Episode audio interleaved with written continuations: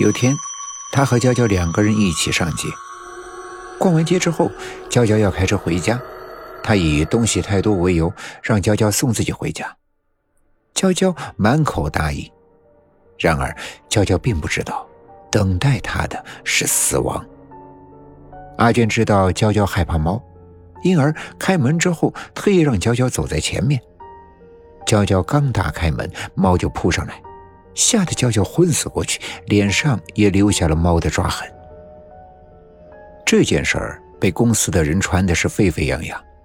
娇娇本来心高气傲，平日里人缘不好，而阿娟又是部门经理，所以大家都归结于娇娇被抓伤是自己不注意，与阿娟无关。从那以后，娇娇天天抑郁不振，加上容貌被毁，无心工作，最后被公司辞退，此后还患上了抑郁症。阿娟对于这两件事呀是毫无愧疚感，反而认为这是他们应得的报应。这天，指甲油用完了，他像往常一样去阿文那里取，结果被告知这次需要用东西交换。把你回家后第一个碰到的东西给我。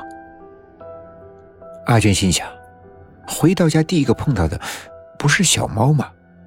虽然自己养了好几年，但是为了美好的生活，他狠下了心，同意了。不过阿娟没有注意到阿文嘴角间不经意的上扬。到了家门口，他像往常一样掏出了钥匙，不等他开门，门突然自己打开。男朋友阿豪不等他反应，一个箭步抱住了他。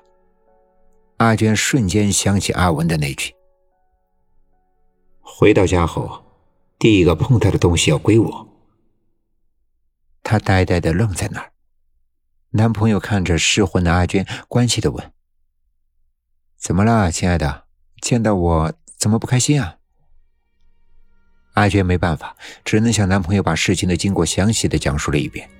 当他讲到和阿文的约定的时候，阿娟甚至忍不住的哭了起来，因为她太爱阿豪了。